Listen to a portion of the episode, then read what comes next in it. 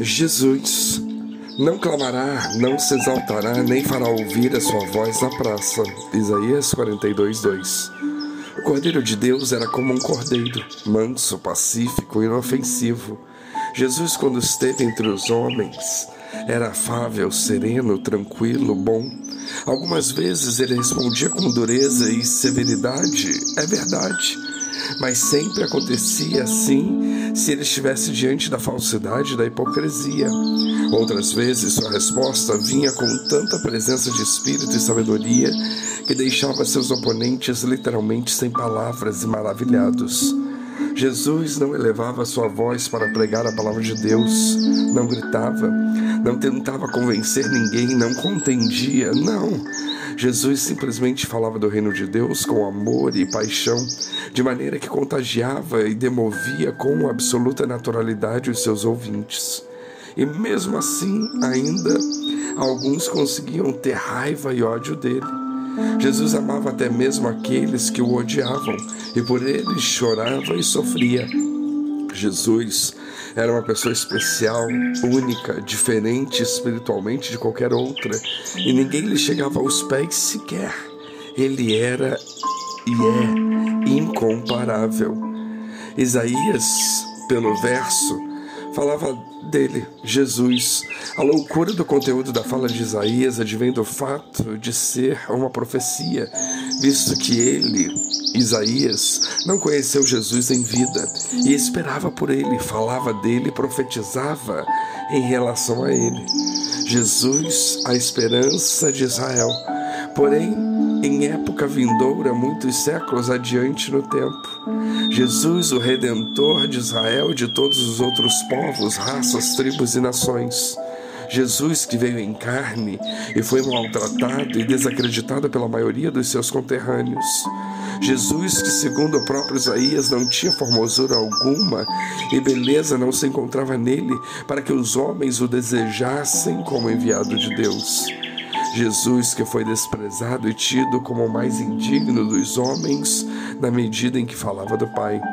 Jesus, homem de dores e experimentado no sofrimento próprio e alheio. Jesus, que tomou sobre si as nossas enfermidades e fraquezas e as nossas dores e aflições levou consigo. Jesus, ferido de Deus, aflito e oprimido. Jesus, que foi ferido pelas nossas transgressões e nos trouxe a paz e nos livrou do castigo certo e por ele fomos sarados. Jesus, ele, o Mestre que nos juntou como povo de Deus, nós, ovelhas desgarradas do rebanho, cada um andando segundo os seus próprios conselhos tortos, suas convicções injustas e consequências inimagináveis, consciências deturpáveis. Cada um pelo seu próprio caminho e Jesus nos congregou, nos ajuntou. Sobre ele caiu todas as nossas transgressões e iniquidades. Jesus foi humilhado, pisado e oprimido para nos trazer a paz e a salvação.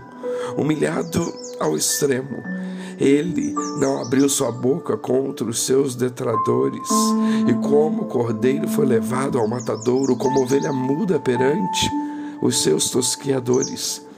E ele tudo fez e passou em silêncio divino. Só que Jesus nunca foi um simples cordeiro ou uma simples ovelha. Não. Jesus foi e é o Cordeiro de Deus, Santo, Santo, Santo, que tira o pecado do mundo. Jesus é Deus, Emanuel, Deus conosco. No livro de Isaías, capítulo 53, a história profética de Jesus está completa. Ali se lê tudo o que Jesus representa e o tanto quanto sofreu por nós. Vale muito a leitura. E depois, adiante no tempo, nós conhecemos os feitos e atos de Jesus pelo Novo Testamento inteiro. E ainda há espaço para muita elucubração nossa nele. Esse foi e é Jesus porque ele não muda. Jesus é o mesmo ontem, hoje e eternamente. Hebreus 8:18.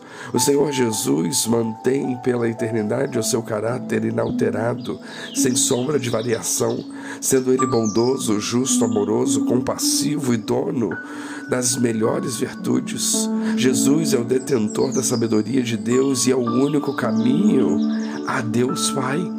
Se na época de Jesus era comum dizer que todos os caminhos levam a Roma e que isso virou até um ditado popular entre nós hoje, de lá para cá, com muito mais propriedade e razão, é correto dizer que o Senhor Jesus é o único caminho que nos leva ao nosso Deus, ao Todo-Poderoso, ao nosso Pai. Em linguagem nossa moderna, podemos dizer que Jesus era, foi e é o cara. Falar de Jesus é a melhor coisa que alguém pode fazer nessas conturbadas bandas em que vivemos. É ótimo falar Jesus, Jesus, Jesus, várias e várias vezes. Ah, é assim que tem que ser. Jesus, Jesus, Jesus, nele, por ele, sempre ele, louvado e amado.